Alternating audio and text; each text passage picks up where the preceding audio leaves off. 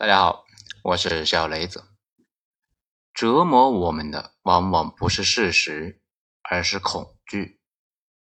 文章来自于微信公众号“九编”，作者二号头目，写于二零二二年十二月七日。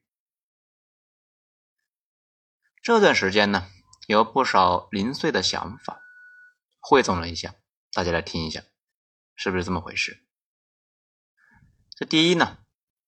游戏里面经常有句话叫“开局一个碗，装备呢全靠捡”。对于绝大部分没啥背景的人来说，不管愿不愿意，这呢就是一生的写照。只是有些人比较勇，走得远，捡得多。当然，也可能是因为啊走太远掉坑里。绝大部分人往往呢走出了几步之后，再也不走了。美剧。行尸走肉，这里面有一句话：一切所需要的都在路上。选择困难的时候，就选择那个呢不想选的选项，相信呢一边走一边捡，总能够扛过去。走不远的主要原因呢，一般是恐惧。塞内卡说：“折磨我们的不是事实，而是恐惧。”这句话在眼下尤为重要。第二。高手和重复有关，最顶级的高手呢，那是大量的重复和天赋的混合。太多人觉得自己呢不擅长某件事情，主要是因为啊，他可能从来没有把那件事呢认认真真的做十遍以上。高手往往不但重复的次数多，而且呢在重复的过程中获得了某种快感。了解梅西、C 罗他们呢，就知道他们的生活啊就是极致的重复。把生命聚焦到一个点上。如果我们拿出来他们的专注来做某件事情，达成他们的成就呢？那当然非常难。不过啊，大概率也能够成为行业大神。那除非啊，你们行业呢没有神。比如你开出租车就很难成神。每次重复过程中不断引入微小的变化，形成厚厚的积累，哪天突然间就可以发出致命一击。这一脚至少需要十年的功力。前几天呢，看一篇文章，在聊到特斯拉单踏板模式。作者说呢，无论如何不要完全使用单踏板模式。这特斯拉有刹车板，而且呢也可以两个一起用。一定要不断的用刹车，关键的时候啊，那救命的极限一脚。可能需要呢，平时踩一万次才能够练成不经过大脑的肌肉记忆，让你在零点一秒之内做出生死攸关的抉择。菜鸟和高手的差别呢，可能远远不止天赋，而是天赋啊没人家高，重复的次数呢也没人家多。第三，如果充满了自我鄙视，改不掉，也不用太在意。天生自我鄙视呢，既是枷锁也是翅膀。咱们认识的不少顶级高手啊，都是这样的，天生充满了对自己的不满意。这可能呢是他们前进的动力，同时也是痛苦之源。第四，大部分消极、一事无成，那干啥呢都提不起兴趣的人，一般有一个隐藏技能。碰到他的自己那一个呢，命中注定的领域啊，往往就会爆发出恐怖的战斗力和专注力。所以，如果你能够找到你的那一个职业，你可能那就成了一半了。大刘在《三体》这里面呢，利用这个设定，云天明就是一事无成的 loser，他的技能点全点在了一个地球上啊用不到的点。有人说呢，大刘自己呢就是这样一个人。所以啊，他体会很深。在第五，年轻最大的优点就是脑残，对世界呢有着肤浅的理解，觉得凡事啊没那么难，脑袋一热就是做，边做边捡垃圾，用很多年过渡到一个很高的水平。多年以后啊，回头看，发现当年呢那真是又勇又二呀，竟然搞定了这么大的事情。如果一开始知道需要这么久，费这么大劲。估计啊都不难下手啊。老年人最大的问题啊就是知道太多，知道那一些新的路线到底有多难，往往就不免呢陷于保守。所以一个行业呢，一旦被老人把持，那基本完蛋了，再也别想有突破。任何新的尝试呢，都会被叫停。大刘对此呢，也有深刻理解。他的意思是啊，都枪毙了吧，留着干啥？张北海在手枪里面压入陨石弹，啪啪啪，把老航天员全给射杀了。第六，工具影响大脑。很简单的例子，如果呢你平时写字用键盘和手机，这么一个微小的差距啊，时间长了，你对码字和记录的理解呢天壤之别。用手机写两百个字呢，那超级麻烦。但是用键盘，随便一个人三分钟就能够搞定。这也就是为啥长期用手机的人不愿意写文章，甚至呢懒得去搜索，因为手机打字太慢，屏幕太小，没有办法快速浏览。更复杂的问题呢，就需要更复杂的工具。那些复杂工具在使用过程中会重塑人对世界的理解。很多问题你搞不定，那并不是呢，因为你的能力不行。可能呢，只是没有接触过相关的工具。以前我们总是说学门手艺，现在呢，越来越多的说啊，学个软件，CAD、PR、Maya 等等，哪怕掌握一堆的 Excel 公式，都能够啊，让你对这个世界有新的理解。这第七，行为都是激励出来的。每一个好学生基本上都曾经呢有个好老师对他的各种照顾、各种夸，让他体会到了学习的正反馈。慢慢的呢，学习好起来之后啊，夸的人那就越来越多，学习更好了。当然还有内生激励，可能呢他不需要别人夸也有动力。比如那个游戏骑马与砍杀，骑着马砍人呢有一定难度，需要把握好时机和角度。砍到人之后呢，会有一种惊人的快感，以至于呢，咱们自己坚持砍了一年，每天都砍一会儿。这可见内生快感往往呢需要一定的难度或者是随机性。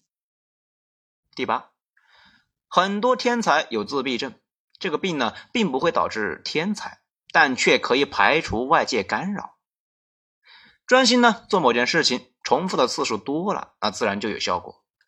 而且很多痛苦呢，来源于太过在意对他人看法，产生内耗。如果说这个时代呢有啥明显的好处，就是啊对自闭症患者极度友好，完全可以呢把自己封闭起来，钻进自己的小世界里边，集中注意力干点自己的事情，说不定也能够取得很高的成就。第九，穷尽一生一事无成是常态。更是这个世界上百分之九十九的人的真实写照。人的爆发呢，大部分时候啊，跟运气强相关。以前觉得应该是百分之七十的强相关性，现在觉得应该是百分之九十以上。摊上了好时机，碰上好领导，进入了某一个上升期的行业，那都是决定性的。此外呢，最关键的是卵巢彩票。他那个什么样的父母，决定了一大半。毕竟呢，没有父母不爱自己的孩子，但并不妨碍他们教给孩子的都是一些没法操作的玄学，甚至呢，一念之间的抉择可能影响你一生。咱们碰上一件感触很深的事情，一个小伙伴跟我说，当初呢，他父母啊，在让他去当厨师和大学之间非常纠结，后来果断就选择了当厨师。如今呢，他做厨子开饭店，一个月能赚十万。那这个是疫情前，现在不知道咋样。幸亏没去读大学，因为当时呢想去大学读生物，我一直呢也没理解到底是怎么样的决策回路才会做这样的逆天选择呢？不过显然是一个正确的选择。此外，绝大部分的情况之下，运气呢往往发生在你极度擅长的领域。所以，选择专精某件事情永远没错。